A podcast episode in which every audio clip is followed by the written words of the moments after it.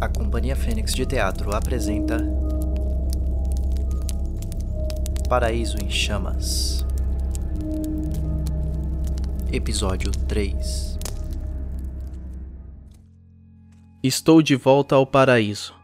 Infelizmente, devo admitir que parece mais com um inferno. O cheiro ainda está muito ruim. Os artistas conseguiram se organizar. Todos estão trabalhando dobrado, afinal, além das suas tarefas rotineiras, eles agora precisam organizar tudo. Jogar fora o que foi estragado, limpar o que sobrou e ajudar os que foram mais prejudicados. A pilha de lixo que será queimada aumentou consideravelmente de ontem para hoje.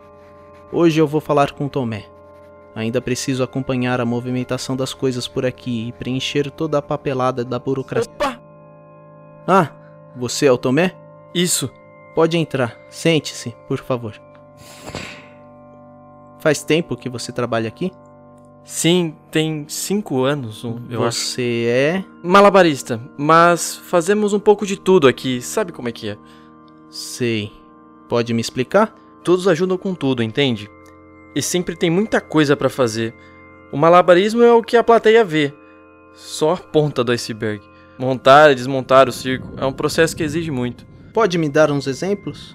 Isso é mesmo necessário? Saber o que eu faço aqui muda alguma coisa? E eu preciso entender como tudo aqui funciona. Saber o que cada um faz ou deixa de fazer é importante. Eu tenho que saber exatamente o que você estava fazendo durante o incêndio. Tá bom. É, eu estava ajudando o Golias. Ele, ele pode confirmar. Aliás, isso é uma coisa que eu estou sempre fazendo. Pode confirmar com qualquer pessoa daqui. Eu, o Júlio e o Raimundo estamos sempre montando e desmontando tudo. E estamos sempre organizando as coisas que ficam jogadas por aí também. E por falar nisso, qual foi a última vez que você viu o Raimundo? Foi antes do incêndio. Eu não vi depois disso. Talvez o Jura tenha visto.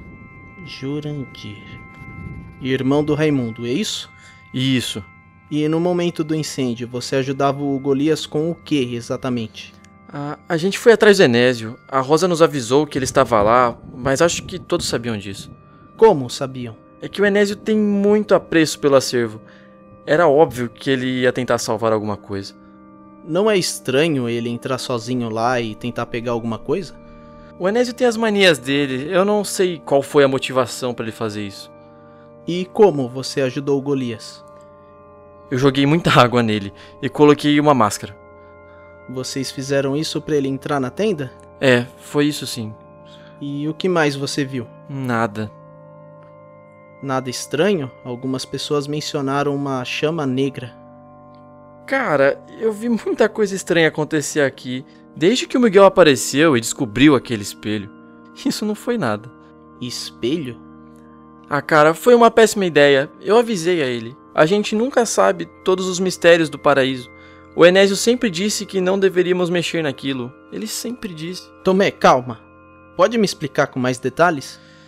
O Enésio tinha um espelho mágico. Espera aí. Espelho mágico?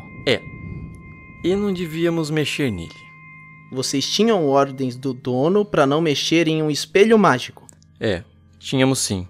E nem sabíamos que era mágico, aliás. Mas eh, ele chegou e descobriu o espelho. O Miguel? É, Hum. E o Miguel foi embora, certo? foi embora? O cara simplesmente sumiu. Você acha que o Fábio tem alguma coisa a ver com isso? O Fábio foi embora depois do Miguel sumir. Eles brigaram, mas não sei não. E o que você sabe sobre os três, o Miguel, o Fábio e a Lúcia? Teve uma noite aqui que foi bem agitada para eles. Eu vi o Miguel de relance enquanto carregava umas coisas com Jura. Ele correu para dentro daquela tenda e estava falando sozinho. Falando sozinho? É, eu, eu acho que ele estava bem puto com alguma coisa, só não sei o que. Você não tem nenhuma ideia? Foram dias agitados, eu não sei dizer. Bom, então você viu o Miguel entrando na tenda, agitado e falando sozinho. Foi isso sim. Depois vimos o Fábio e a Lúcia, eles também entraram naquela tenda. E depois? A gente não viu mais nada, saímos para procurar o Enésio. Hum. E sobre o espelho, o que você sabe? Muito pouco, na realidade praticamente nada, mas tem pessoas que juram de pés juntos Juram de pé juntos. que entraram nele. como é que é? É isso mesmo. E você acredita nisso? Eu acredito que a gente não devia ter mexido nele. Eu vi umas coisas muito estranhas acontecendo depois que ele descobriu o espelho. Então você acredita que as pessoas entraram no espelho? Ah, eu não sei, mas ninguém aqui tem histórico de ser louco. Como a gente explica a convicção dessas pessoas? Ah, uma mágica muito bem feita pode confundir a cabeça de qualquer um, mas sempre há uma explicação pro truque. Não é porque sabemos como é feita que ela deixa de ser mágica. Aliás, pelo contrário, a genialidade está no que é óbvio, mas ninguém vê. Bom, eu tô aqui justamente tentando ver o óbvio.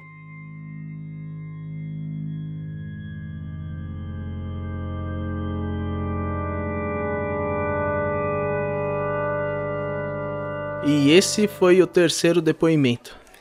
Bizarro. E eu disse, não disse? Mas eu tô quase descobrindo alguma coisa, com certeza. Tem mais alguma coisa pra contar? Tem sim, mas eu acho melhor deixar pra amanhã. As coisas lá em casa não estão nada boas. Eu e a minha mulher tivemos uma briga ontem e. E Cara, eu fico me perguntando se o nosso casamento ainda tem jeito. Ô, cara, sempre tem jeito. Sempre tem. Não sei. Eu não sinto mais o mesmo, sabe? Aquele fogo, aquela magia. Antes eu olhava nos olhos dela e sentia uma sensação, uma alegria, um formigamento que eu não sei explicar. As famosas borboletas na barriga. É, talvez essa seja a melhor descrição mesmo. Bem que diziam que a paixão acabava. Eu não acredito nisso, não. Com certeza alguma coisa dentro de vocês pode estar adormecida, mas não morta, entende? Pode ser, mas eu mesmo ando meio morto por dentro. Credo. Nem brinca com isso. Ah, sei lá, o casamento tá ruim, o emprego tá ruim. Eu não sinto mais empolgação pra nada. Parece que eu só tô vivendo no piloto automático, só existindo. Você precisa encontrar alguma coisa que te desperte interesse. Algo que te dê tesão de fazer, sabe? Essa investigação mesmo. Pô, você não tá empolgado com ela? Ao menos deve estar curioso pra saber como as coisas vão acabar. É, você tem razão. Eu tô bem curioso pra descobrir onde isso vai dar. Acho que eu vou pra casa mais cedo hoje, assim amanhã estarei mais animado. Se bem que eu acho que eu vou te contar mais um depoimento. Mudou de ideia tão de repente? Ah, já vi o motivo. Rafael, não brinca com fogo, cara. Jamais. É que de repente me senti animado com a possibilidade do flerte. É, mas e tua mulher? E eu jamais atrairia. É só uma questão de massagear o ego, sabe? É bom me sentir desejado. Ainda mais por uma mulher dessas. E com um vestido vermelho desses. Muita gente já considera isso aí traição. E eu vou ficar aqui na minha. Quero ver se ela vai tomar alguma iniciativa. Enquanto isso, me traz outra bebida aí, que eu te conto sobre o depoimento com Golias e então eu vou embora, independente do que aconteça. O cara que resgatou o dono do circo do incêndio. Isso aí. Tá, me dá um minuto então, porque essa aí eu não perco por nada.